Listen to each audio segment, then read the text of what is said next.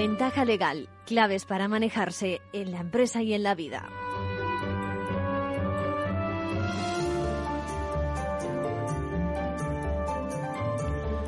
Bienvenidos, bienvenidos al espacio de radio donde eso, radio y contenidos jurídicos, ya saben, se funden para dar a conocer la actualidad legal de la mano de nuestros compañeros de la abogacía, eh, donde damos respuesta a las preguntas de nuestros oyentes, donde contamos con colaboradores de referencia y queremos divulgar entre todos, acercar el mundo legal a los ciudadanos. Nuestro objetivo, ya saben, elevar la cultura en este ámbito también. Bueno, hoy en la sección Manual de Crisis, un ejecutivo de la empresa muestra su sorpresa por confundir nombre comercial con otras figuras del mundo de la propiedad intelectual industrial, que si las marcas, que si el rótulo de establecimiento, incluso el nombre de la sociedad. Ahora luego se lo aclaramos.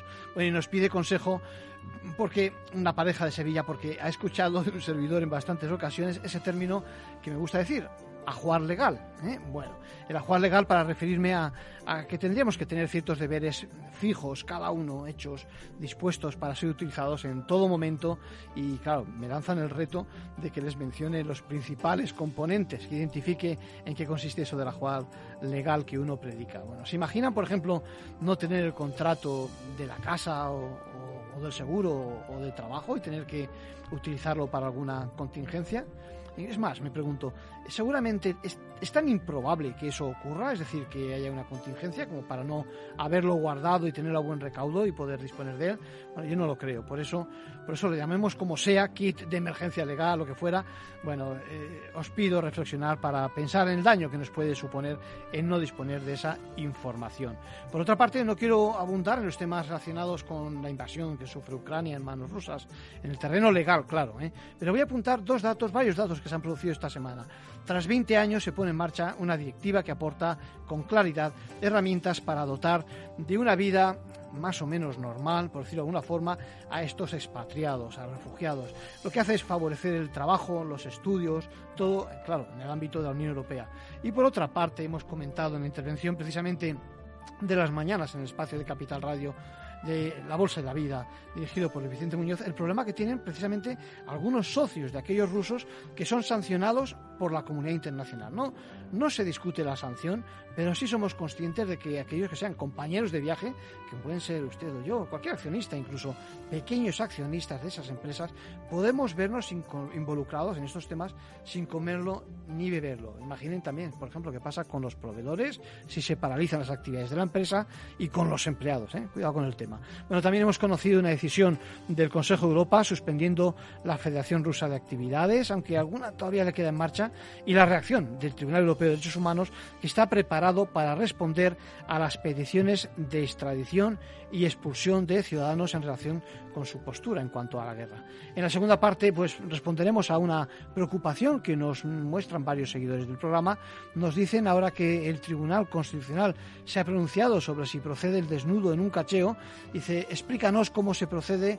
Bueno, primero la verdad es que hay que decir que, aunque así ha saltado la noticia, realmente no entra a conocer los pormenores de, un desnudo, de un cacheo. Pero no os preocupéis, hemos llamado a José Manuel Estebanez, eh, juez, con el que vamos a conversar precisamente explicando los dos escenarios en que se puede producir ese cacheo. Por una parte, el escenario prisiones y por otro lado, un control rutinario, en el que cualquiera de nosotros puede verse obligado a colaborar. Así que derechos del detenido, registros corporales, eso se va a ser el contenido de la entrevista y hablaremos de la proporcionalidad, de la idoneidad, de no actuar con escarnio, de forma discreta, etc. Bueno, si tuviéramos tiempo también hablaríamos de remarcar esas posiciones de tantos colegios de abogados de España en la defensa de, la libertad, oponiéndose a la invasión. Nos solidarizamos con, de mil y una formas con el pueblo ucraniano que lo está pasando tan mal en estos instantes. Ahora sí, vamos ya con las novedades de la abogacía.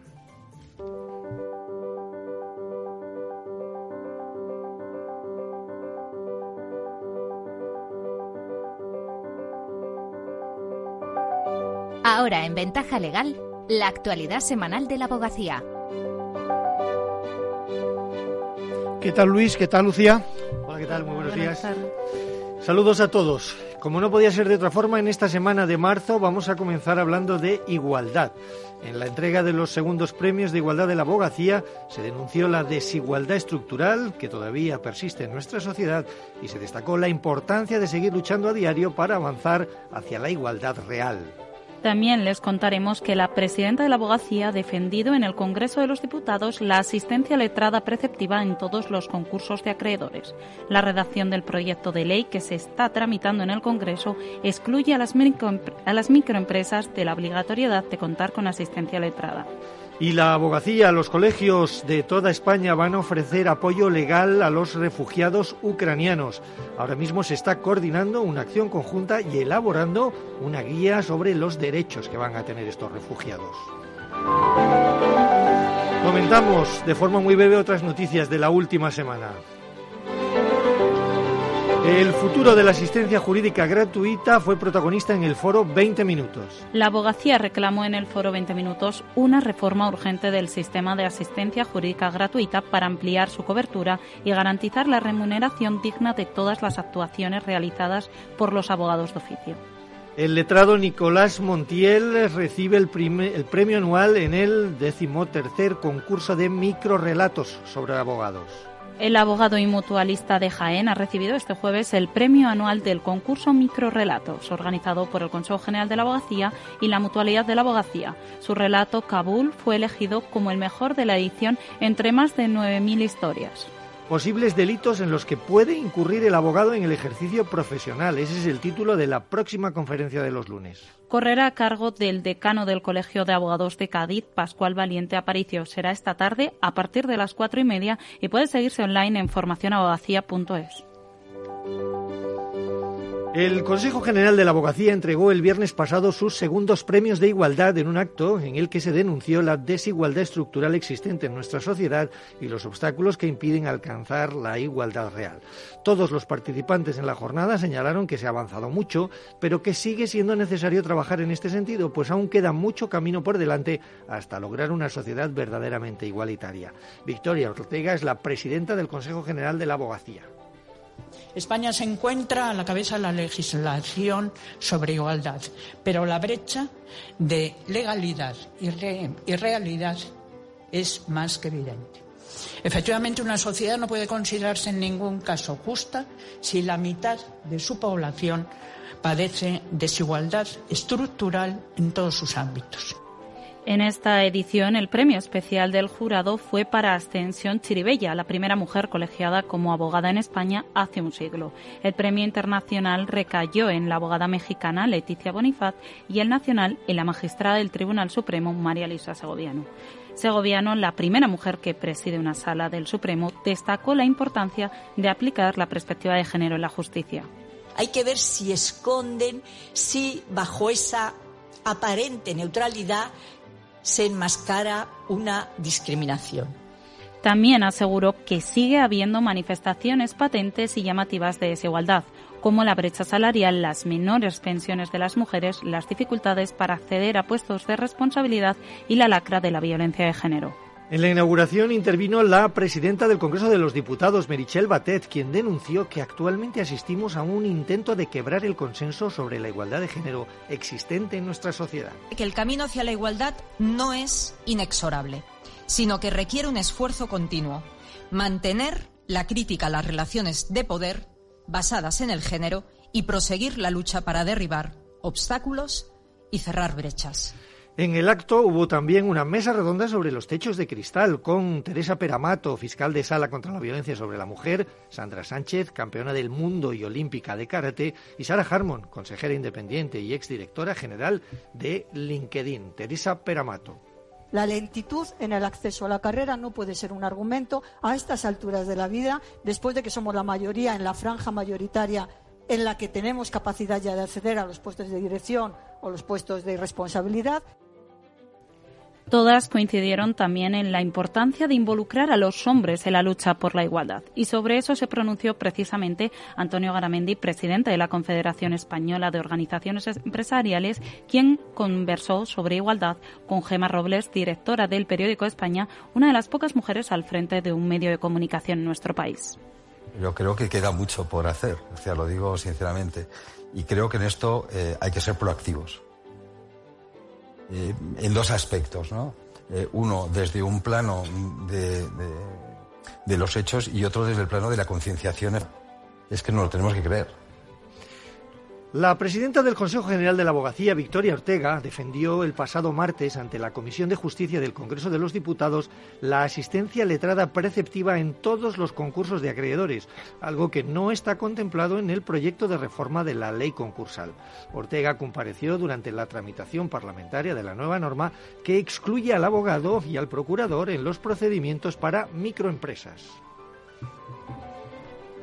El texto de la ley es muy afortunado en gran parte de su articulado, pero hay una serie de aspectos que creemos que pone en peligro la que es la finalidad del texto y que puede llegar a conducir a conseguir lo contrario de lo que pretende. Y de lo que pretendemos todos Victoria Ortega señaló que la preceptividad de la intervención letrada no redunda en el exceso de judicialización, sino que es necesaria para garantizar el derecho a la tutela judicial efectiva, dada la complejidad del proceso concursal. Que hay toda una serie de trámites que van a ser absolutamente determinantes para la que sea la calificación del concurso y que tienen consecuencias. De verdad podemos pensar que la complejidad que tiene esta materia puede el ciudadano la ciudadana asistirse solo. También explicó que el hecho de que una parte no cuente con asistencia letrada atenta contra la igualdad de partes y lejos de agilizar los procedimientos van a ralentizarlos. Durante 2021 los concursos de acreedores aumentaron un 37,5% respecto al 2020 y un 57% respecto al año anterior, al alcanzar un total de 18.892 según cifras del Consejo General del Poder Judicial. La Subcomisión de Extranjería y Protección Internacional del Consejo General de la Abogacía está coordinando la acción conjunta de todos los colegios para proporcionar apoyo legal a las personas ucranianas desplazadas con motivo de la brutal agresión del ejército ruso a su país. Desde todos los colegios de la abogacía, a través de los servicios de orientación jurídica, se apoyará y asesorará jurídicamente a todas las personas que lo precisen y lo soliciten. Los turnos de oficio especializados de extranjería y protección internacional en los colegios estarán al servicio de todas estas personas los 365 días del año. En caso de ser necesario, el Consejo solicitará que se refuercen esos servicios para garantizar la asistencia de todo el que lo necesite y, lógicamente, se reforzará también la formación específica de los letrados en las materias que puedan afectar a todas esas personas. La subcomisión ha solicitado también a las autoridades españolas que apoyen la activación inmediata de la Directiva Europea que concede protección internacional a los refugiados en todo el territorio comunitario, así como que agilicen igualmente los trámites para las solicitudes de protección internacional de estas personas y para la escolarización de los menores. Además, en la página web del Consejo se facilitará en breves los desplazados ucranianos y a los desplazados ucranianos información sobre sus derechos y las actuaciones a seguir para la tutela de los mismos. Y se ha creado un mecanismo de coordinación en el seno del Consejo, integrado por representantes de varios colegios, con la finalidad de coordinar todas las actuaciones e impulsar nuevas acciones. Y vamos a terminar, sin dejar eh, la cuestión de Ucrania, la guerra, con nuestra abogada de la semana, que en esta ocasión, ¿quién es Lucía y por qué?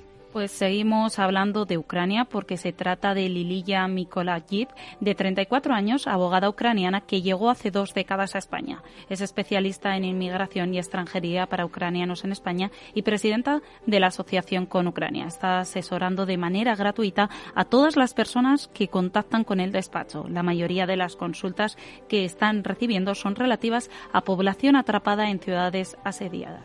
No únicamente estamos enfocándonos en esta cuestión de los refugiados y de, digamos, de ayudar a gestionar lo que sería, pues, eh, enviar la ayuda a Ucrania.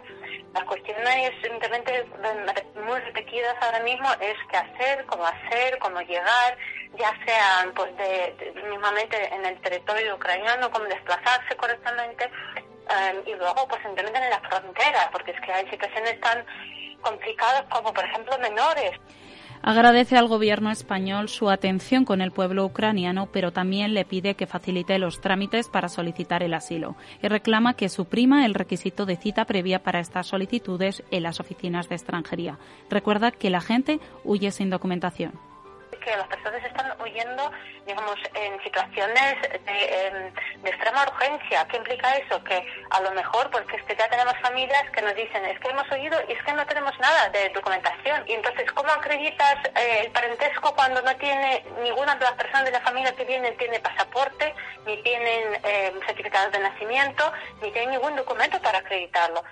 La abogada muestra su esperanza de que la guerra termine pronto, mientras seguirá volcada en gestionar la ayuda a sus compatriotas de la forma más rápida y eficaz posible. Enhorabuena a esta letrada por ese trabajo tan necesario en estos días. Eh, con esto terminamos. Hasta la semana que viene. Gracias Luis, gracias Lucía.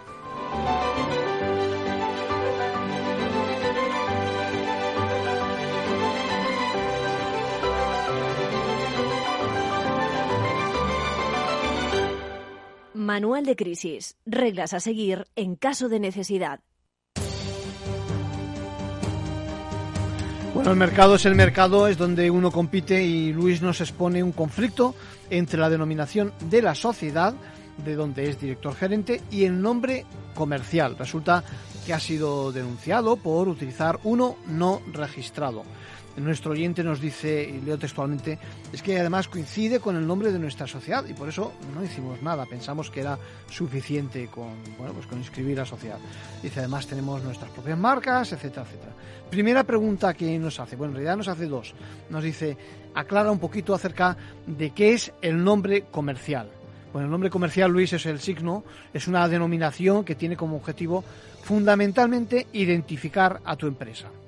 Lo que pasa es que uno puede, digamos, eh, utilizarlo, eh, ostentarlo, digamos, sin registrarlo o, y esto es lo aconsejable, evidentemente, protegerlo, es decir, convertirlo, convertirlo, perdón, en un título de propiedad industrial. O sea que cuando lo inscribes se convierte, decimos, en un título que te va a permitir precisamente utilizarlo de forma exclusiva. Por otra parte, el nombre de la sociedad se reserva una vez que la creas, también se protege, pero en un registro diferente y no tiene que ver con el mencionado nombre comercial. Ya ves, primera pregunta solucionada. Y la segunda cuestión que planteas es, a pesar de tener nuestras marcas, hay que tener este nombre comercial protegido. Mira, Luis, la marca has de relacionarla con los productos, incluso con los servicios de la empresa. El nombre comercial por el contrario, o a la par, es la propia empresa. Bueno, la verdad es que en cuanto al conflicto entre que planteas tú entre el nombre de tu sociedad y el nombre comercial, yo te diría acude a profesionales, eh, siempre lo recomendamos en esta casa, eh, porque en principio mm, tienes que asesorarte, porque fíjate, al tener el nombre de la sociedad, eh, pues digamos de, que coincida por decirlo de una forma, eh, podrías perfectamente poder utilizarlo diciendo que pertenece a la sociedad sin conculcar, sin vulnerar el nombre que, los derechos de aquel que ha registrado ese nombre, un tercero, eh, si, si coincide realmente. Y por último, ya ves, es un error habitual no pensar precisamente si tienes que registrar, que proteger tu nombre comercial de forma independiente. Y un matiz más, para acabar, te dejas una cosa que se llama el rótulo, el rótulo distintivo, que es aquel que te va a acompañar, por ejemplo, en un local, eh, y se trata de una forma también de cubrirte, de personalizar, dejando tu propio espacio diferenciado, diferenciado frente a los demás, junto, por ejemplo, también a la marca, como decías, el nombre de la empresa y el nombre comercial por el que empezabas hoy con tu duda. Gracias, gracias por tu consulta.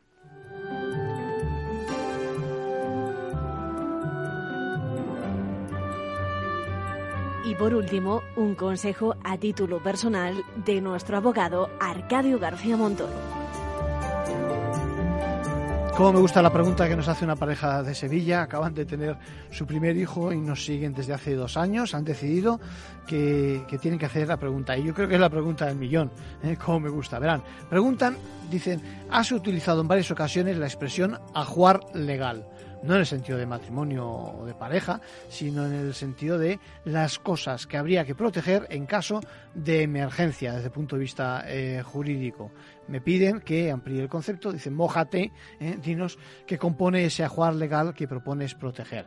Bueno, la verdad es que sí, me gusta el término. A veces también digo eh, kit de emergencia legal, bueno, como queráis. ¿eh?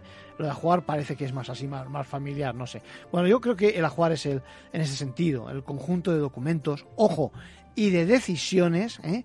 quizás por orden en el otro sentido. Primero hay que tomar las decisiones y luego los documentos que, eh, digamos, pautan la realidad, la realidad legal de cada uno, es decir, digamos, la estructura de tu, de tu mundo jurídico. ¿eh? Por lo tanto, decisiones por una parte y por otra parte documentos, es decir, lo que hay que identificar, recopilar, actualizar, ojo, y proteger para tener listo, ¿eh? ya veremos a ver de qué forma, a mano cuando se necesita, tanto en caso de urgencia cuidado, como si en el día a día queremos hacer una consulta o incluso proceder a, hacer esos cambios.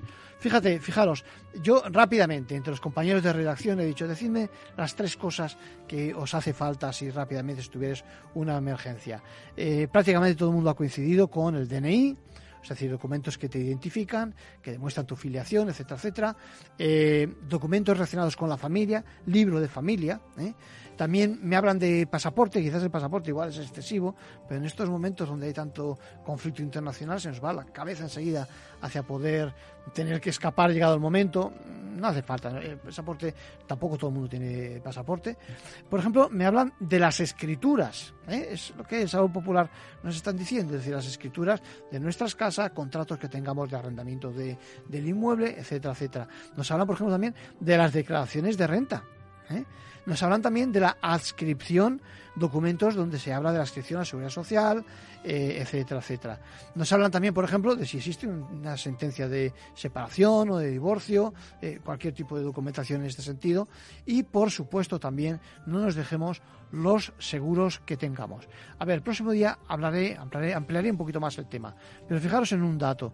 La diferencia en estos momentos es que seguramente alguna de esta documentación se pueda obtener, obtener por medios electrónicos, o si no, acudiendo a, a registros, etcétera, etcétera. Pero en cualquier caso, ahí tenéis así a bote pronto lo que sin duda alguna puede constituir el ajuar, digamos, legal.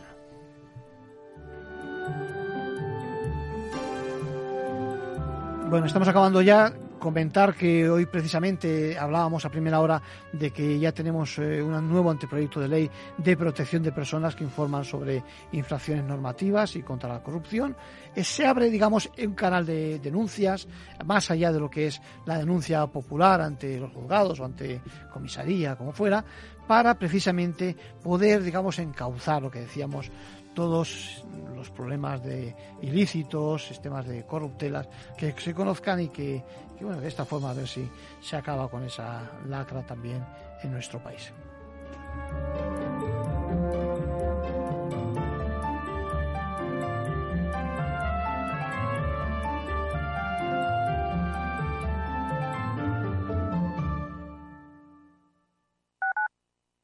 Tu radio en Madrid 105.7, Capital Radio. Memorízalo en tu coche. Metro de Madrid te lleva de forma segura al trabajo, al gimnasio, al retiro. Un medio de transporte accesible y rápido que te acerca a los lugares y a las personas que más quieres.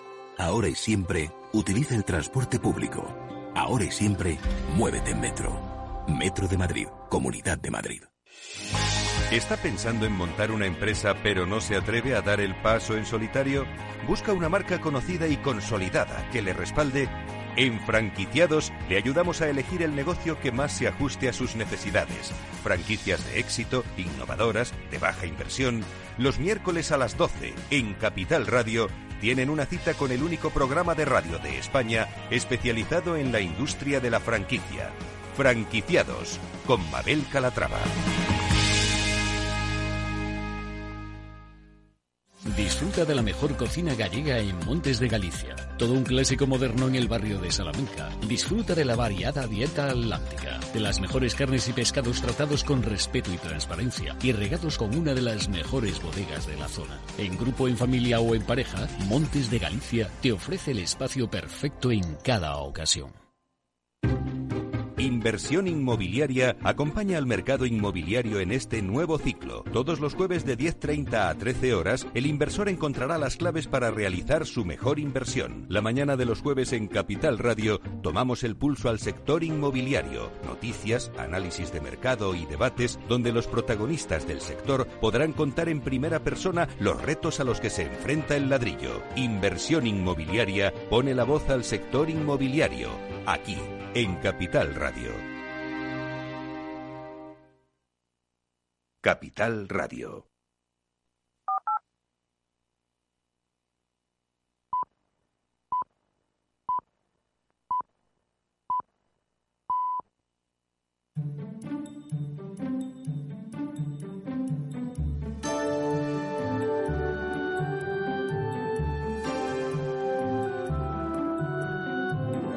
Ventaja legal con Arcadio García Montoro.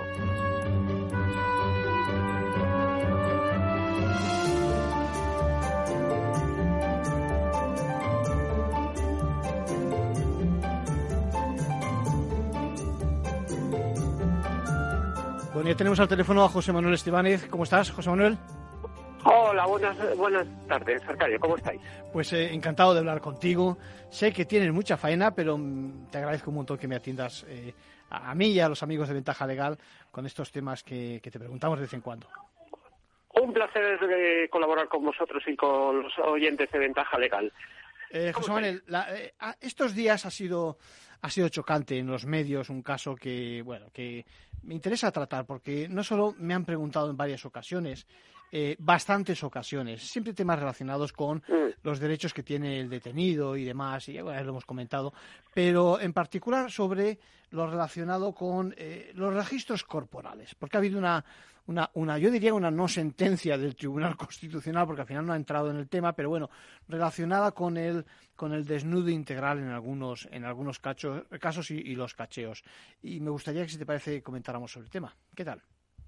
Sí, estupendo. Me parece un tema interesante de reflexionar porque yo creo que, aparte a los profesionales del derecho, que evidentemente pues tienen interés en estas materias, porque bueno, es un tema que tienen que, que se puede surgir a lo largo del desempeño profesional, creo que también todos tenemos un interés como ciudadanos. Claro. Todos, eh, somos susceptibles de vernos implicados de alguna forma en una de estas situaciones. lo, primero, lo primero que se me ocurre es que no debe ser lo mismo. Y te lo digo a ti desde tu experiencia como, como juez.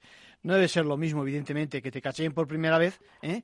que, que estés acostumbrado a que te cacheen. Me refiero por lo que el efecto psicológico puede, puede, provocar en uno, ¿no? ¿Qué te parece? Claro, pero eso va mucho con la.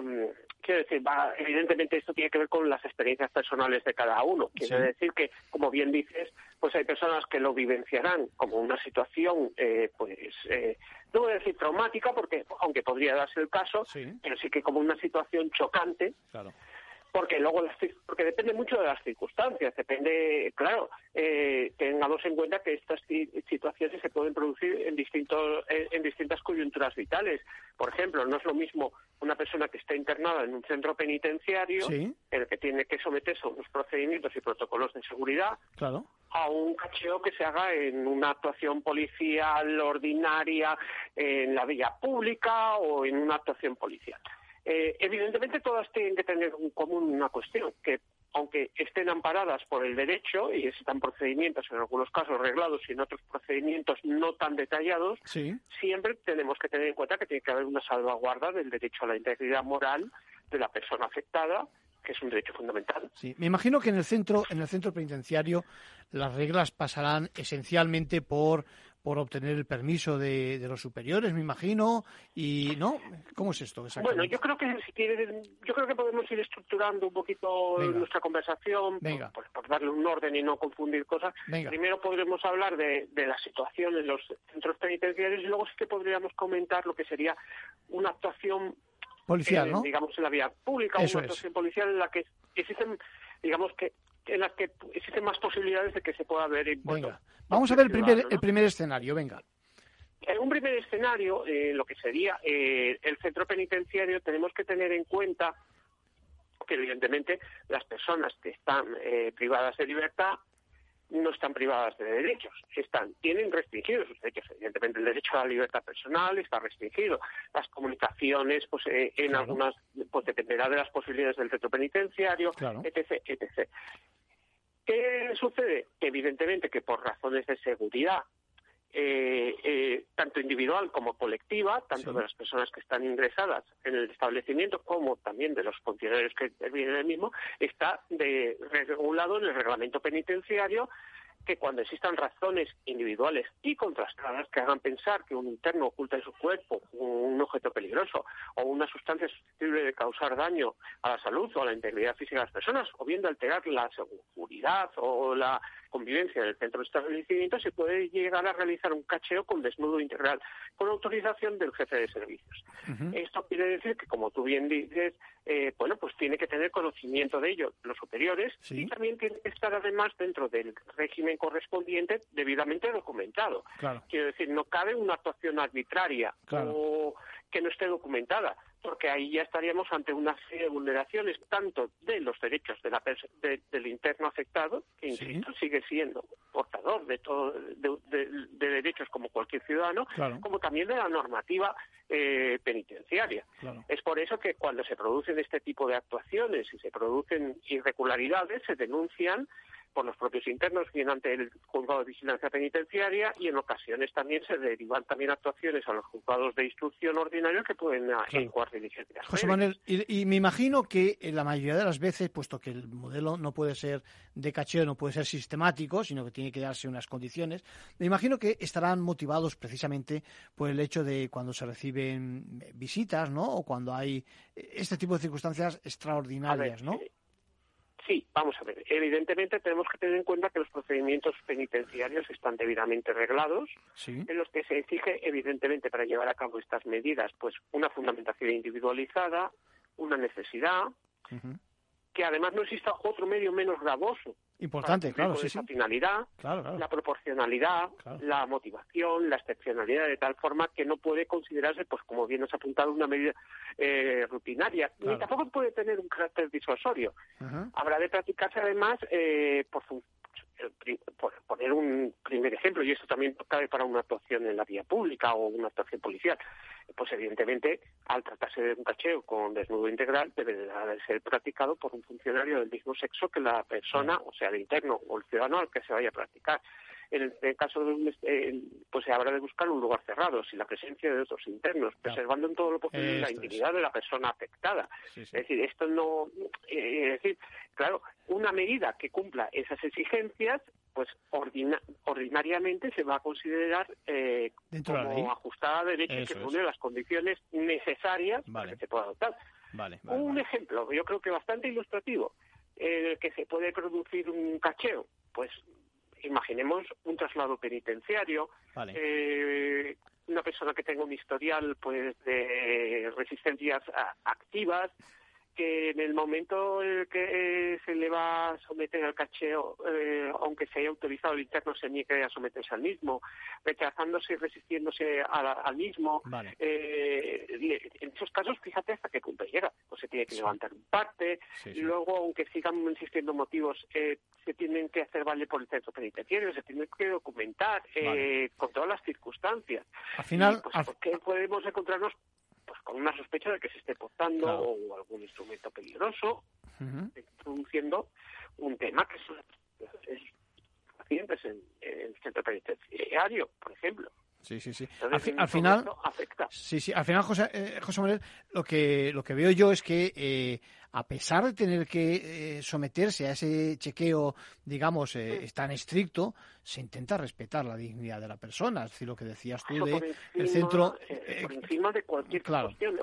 No, no olvidemos nunca que todos los ciudadanos de este país estén privados de libertad o no estén privados de libertad, estén cumpliendo una pena privativa de penitenciario, ¿no? Conservan una serie de derechos fundamentales. Claro, claro. Que esos derechos fundamentales, en este caso concreto, incluyen el respeto del derecho a la dignidad de la persona. Claro. Esos seres eh, requisas eh, deberá de llevarse a cabo eh, cumpliendo esos requisitos de los que estamos hablando de proporcionalidad y de y, y, y, de y, de y de idoneidad también, ¿no? Y de idoneidad y necesidad. Ojo. Sí, insisto, mucho en esto de que no puede entenderse que es una actuación arbitraria o, sistemática. Sí, o como decías, me parece muy interesante ese apunte en el sentido de que, y siempre y cuando no exista otras soluciones, no exista otra medida, ¿no?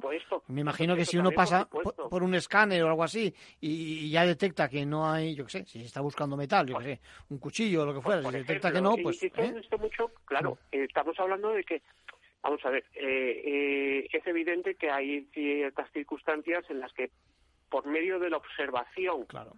Eh, más o menos inmediata o un observador experimentado ya va a obtener una serie de información que igual le lleva a descartar la medida. Es decir, eso es un elemento de profesionalidad. Sí, sí, sí.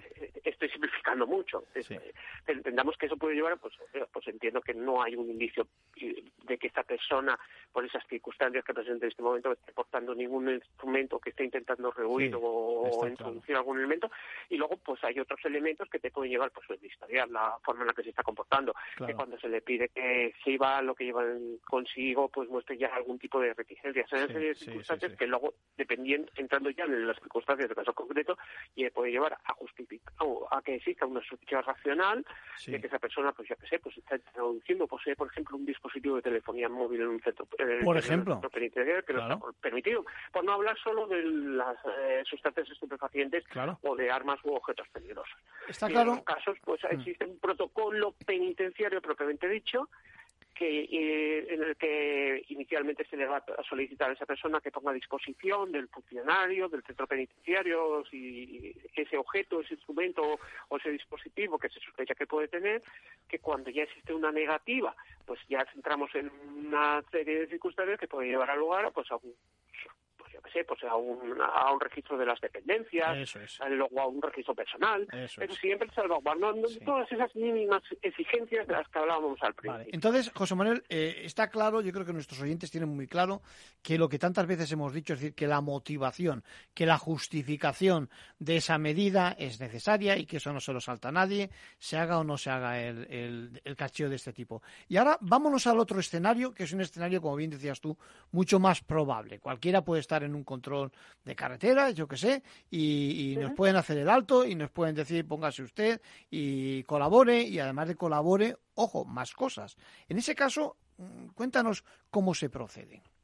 Bueno, vamos a ver. Eh, para, en primer lugar, digamos que estadísticamente, según mi experiencia personal, y hablo en esto desde esa perspectiva, yo no puedo extender a más, eh, eh, es decir, no puedo hacer una lectura más general que la que yo tengo en cuanto a mi experiencia personal y profesional. Sí, sí. En todas las actividades de la vida policía, de la, de la vida profesional, jurídica, por ejemplo, que es la profesión en la que nosotros nos desenvolvemos, pero yo creo que es una lectura que podemos extender a, muchos otros ámbitos profesionales. Hay buenos y malos profesionales. mi experiencia es que en lo que suelen ser actuaciones policiales, la generalidad que no excluye que existan excepciones, de un buen desenvolvimiento policial. Sin duda. Tanto cuando hablo de un buen desenvolvimiento, de, de una conducta eh, respetuosa con los protocolos, las normas policiales y con los derechos de los ciudadanos. Sin duda. Lo que no quita que se existan situaciones en las que se hayan podido vulnerar derechos y que hayan sido objeto de susceptibles eh, sanciones, tanto eh, disciplinarias como, como, como penales. Pero digamos que es eso. ¿Qué sucede? Pues, por ejemplo, en un dispositivo de control de identificación selectiva de vehículos y personas en, vías de comunicación. Por ejemplo. Eh, pues eh, que es bastante habitual, por ejemplo, en los desplazamientos veraniegos, por poner un ejemplo, que suele estar encaminado cuando pues hay ciertas zonas de especial afluencia de tráfico en las que se sospecha que puede haber un momento dado, pues, eh, un, pues en la zona puede haber un, tráfico, de sustancias o, de sustancias estupefacientes, por ejemplo. En esos casos, pues evidentemente existe un control policial. El control policial normalmente tendrá que tener una zona balizada, se deberá de ordenar al, al conductor eh, pues la detención del vehículo, la facilitar la documentación de los ocupantes. El siguiente paso normalmente será que se les requiera que se apeen del vehículo.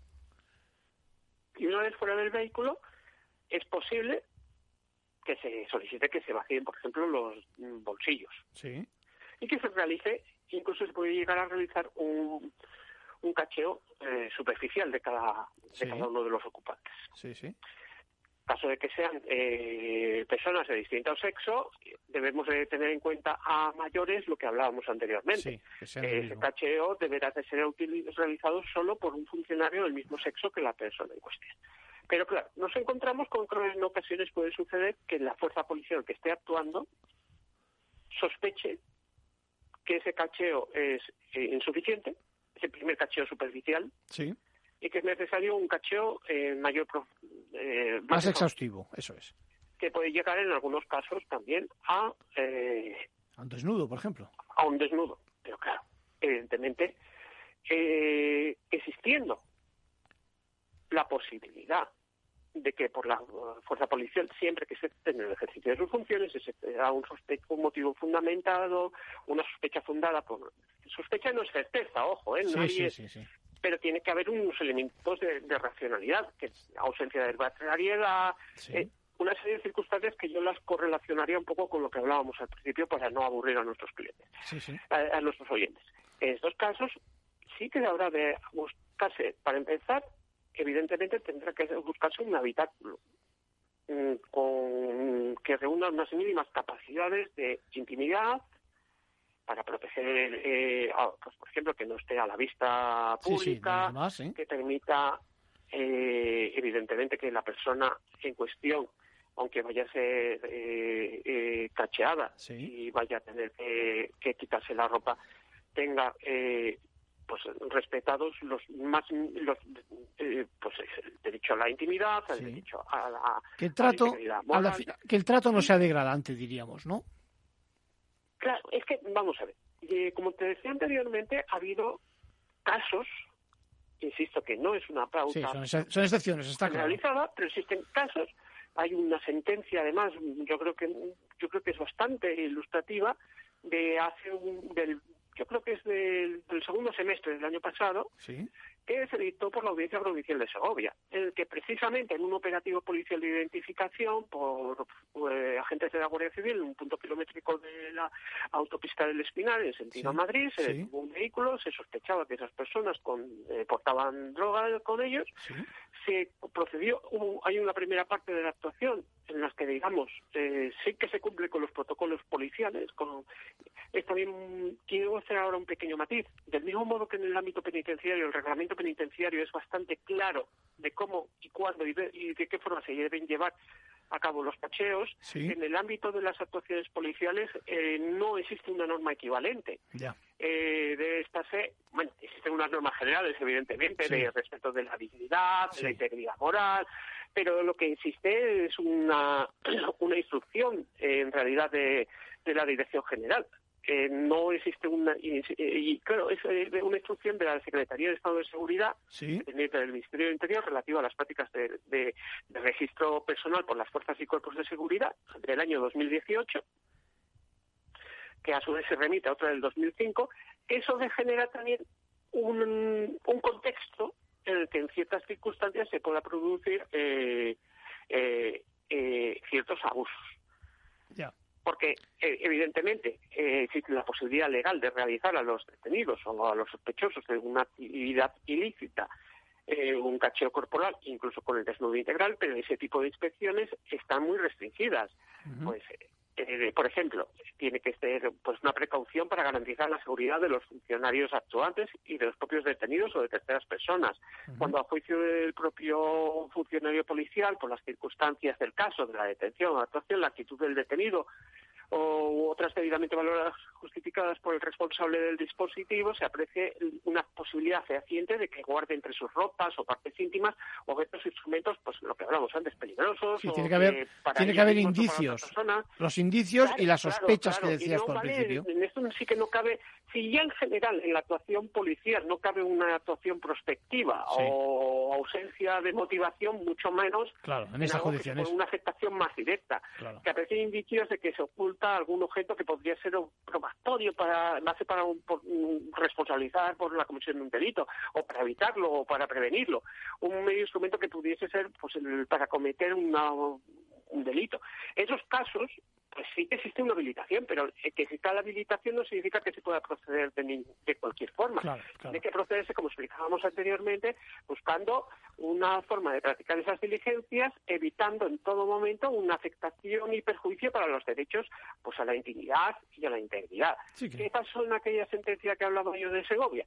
Bueno, primero es una sentencia de audiencia provincial que creo que está pendiente ahora de recurso de casación del Tribunal Supremo, con lo cual esa sentencia que fue condenatoria para tres de los agentes del el dispositivo policial y absolutoria para una cuarta gente que fue la que se ocupó del, cacheo corporal a, la mujer de la que se sospechaba que portaba droga, sí. eh, eh, dijo que el dispositivo, eh, digamos que la primera parte de la actuación policial había sido correcta, se había ajustado, digamos, a las normativas o a las prácticas del protocolo policial, pero que la segunda parte, que cuando que consistió en cuándo se iba a realizar el cacheo con desnudo integral, pues en primer lugar no se realizó en el lugar adecuado, en un lugar que cubriese, eh, cubriese los requisitos mínimos de dignidad y respeto a la intimidad de esas, de esas personas, pero además la actuación policial en aquel caso concreto vino acompañado de una serie de, de, conductas por parte de algunos de los agentes que buscaban eh, humillar a las personas a las que se estaba sometiendo. Sí, que esa parte, que esa parte de, de, broma y de jocoso, ¿no? Del tema.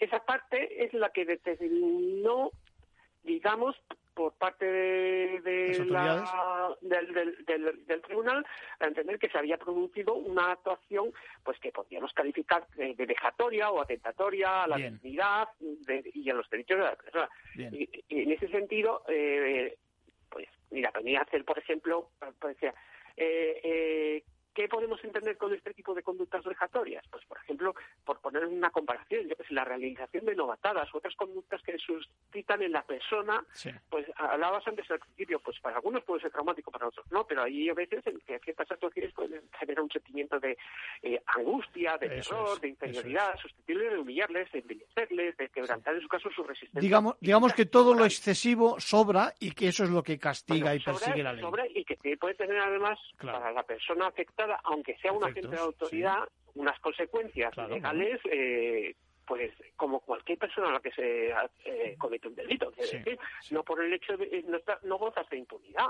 Y, en este caso, por ejemplo, encontramos con sanciones privativas de libertad, con inhabilitación para el ejercicio de la profesión y, y bueno, insisto en que, que, que, existe el margen, existe una base legal, jurídica para practicar, realizar estos controles, pero claro, eh, la profesionalidad y, y sobre todo el respeto al derecho a los derechos fundamentales exige que se practique de una determinada forma y en modo alguno pues utilizando eh, medios que puedan llegar a ese atentado a la integridad moral de, las personas afectadas. En, resumen, si me permites, eh, podríamos decir, a ver si estás de acuerdo conmigo, con que eh, existe cauce para justificar en, casa, en causos, perdón, en situaciones extraordinarias ese tipo de cacheos, digamos, con desnudos integrales, pero tienen que estar muy justificados por una parte, tienen que darse una serie de requisitos y en el caso en el que no se produzcan, evidentemente, eh, sobre aquellos que se prevalecen, pues en este caso las fuerzas, los cuerpos de seguridad, para, para obtener ese tipo de, circunstancias, ese tipo de desnudo, pues sobre ellos recae también la ley. Habrá sanciones y, por supuesto, también la ley penal que en, en, su extremo último encontrará a lo mejor el delito de tortura, ¿no? Pero en la parte más baja puede encontrar estos tratos degradantes, ¿no? Sí, sí, yo creo que es una síntesis perfecta eh, la que acabas de hacer. Existe marco legal, existe ante determinados presupuestos de sospecha fundada, de motivación y demás, eh, la facultad de llegar a realizar un primer cacheo superficial y luego si aún así persistiesen las dudas y estuviese todo más o menos digamos justificado llegar a llegarse a una medida ya mucho más eh, intensa que sería un cacheo de, con desnudo integral pero que sería la primera parte pero es que además hay una serie de exigencias sobre el modo en el que se debe llevar ese, ese, ese cacheo. Y ese cacheo como requisito mínimo no puede suponer esa afectación o vulneración de los derechos a la integridad y, moral y a la, y a la intimidad.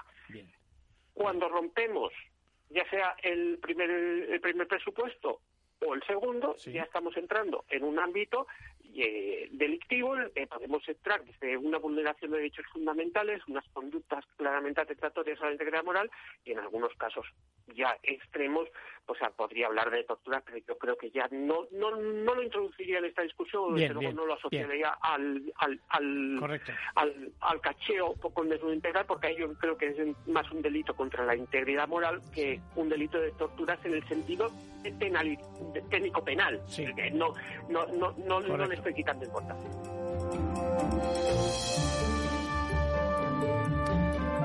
Bueno, pues yo creo que está claro, los límites existen tratándose precisamente de ese cacheo. Eh, por retomar lo que habíamos dicho antes de, de la pausa publicitaria, hablábamos de esos canales que van a surgir a partir de ahora eh, para bueno, blindar las comunicaciones donde se denuncian los ilícitos, las prácticas incorrectas y tratar de evitar mm, consecuencias negativas para aquellos que sean los informantes. ¿no? Eh, lo importante, que hay obligaciones para las empresas, que siempre que se superen los 50 trabajadores hay que establecer un sistema, que implantar mal el sistema puede llevar hasta multas de incluso un millón de euros. Por lo tanto, es básico que se desarrolle un modelo donde se garantice precisamente la confidencialidad, donde no se puedan tomar represalias y, en definitiva, se implante esa cultura en materia de acabar con esas prácticas corruptas. Bueno, y vamos acabando ya. Eh, esta semana hemos conocido también datos sobre eh, el Tribunal de Justicia de la Unión Europea, que tantas veces, con tanta frecuencia, cada vez citamos más aquí en este programa, ¿no?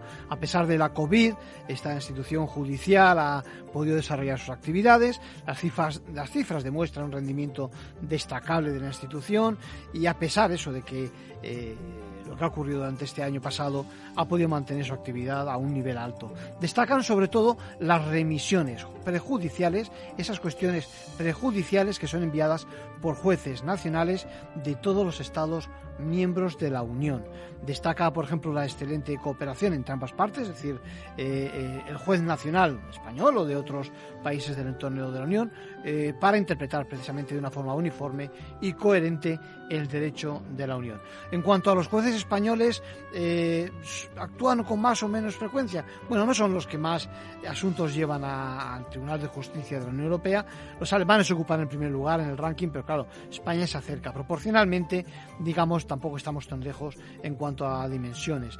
Eh, datos personales, el tema de medio ambiente, el tema de violencia contra la mujer o temas de consumo son precisamente los temas preferentes. Y las conclusiones del estudio que se presenta todos los años, en este caso, demuestran la contribución de los dos tribunales, tanto el, general de la Unión Europea como el de Justicia de la Unión Europea, a la creación de, eso de, de las bases del Estado de Derecho en el ámbito de la Unión Europea. Demuestra la justicia en la Unión Europea la inquietud por una sociedad pues eso, muy en sintonía con la española y se aprecia una ligera tendencia al alza en lo que respecta a los asuntos planteados ante ambos tribunales.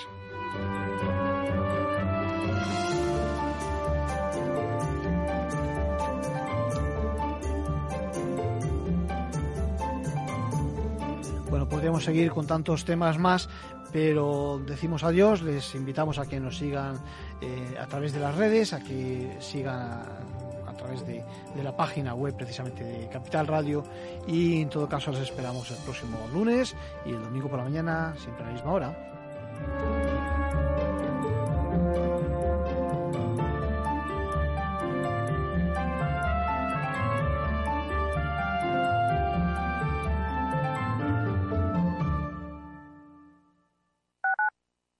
Escuchas Capital Radio, Madrid 105.7, la radio de los líderes. ¿Sabes por qué Madrid quiere a sus ganaderos? Porque producen carne de una calidad excelente y garantizan el bienestar animal cuidando su salud, su alimentación y su seguridad. Porque protegen la biodiversidad y el medio ambiente y crean empleo evitando el despoblamiento rural. Por todo eso, Madrid quiere a su ganadería. Comunidad de Madrid. Si mantienes la cabeza en su sitio cuando a tu alrededor todos la pierden, si crees en ti mismo cuando otros dudan, el mundo del trading es tuyo. Trading 24 horas, un sinfín de oportunidades. Cuando ves la oportunidad, IG. Todas las operaciones conllevan riesgo. 76% de las cuentas de inversores minoristas pierden dinero en la negociación de CFD con este proveedor. Debe considerar si comprende el funcionamiento de los CFD y si puede permitirse asumir un riesgo elevado de perder su dinero. Mesa y Descanso es el programa donde Mar Romero te acerca cada fin de semana los mejores productos, te invita a disfrutar de los buenos vinos de cada denominación de origen y a conocer restaurantes y lugares de ocio con un encanto especial. Mesa y Descanso, los domingos a las 13 horas, aquí en Capital Radio. Esto te estás perdiendo si no escuchas a Rocío Arbiza en Mercado Abierto. Yago Arbeloa, presidente de Mio Group. El mercado se mueve en dos grandes grupos, que son eh, las grandes consultoras y las grandes agencias multinacionales, y otro nivel que es el de las agencias independientes, que más o menos está a un orden de magnitud por debajo. Y creemos que hay una oportunidad en un mercado atomizado eh, de consolidar el mercado. Mercado Abierto con Rocío Arbiza. Capital Radio. Siente la economía.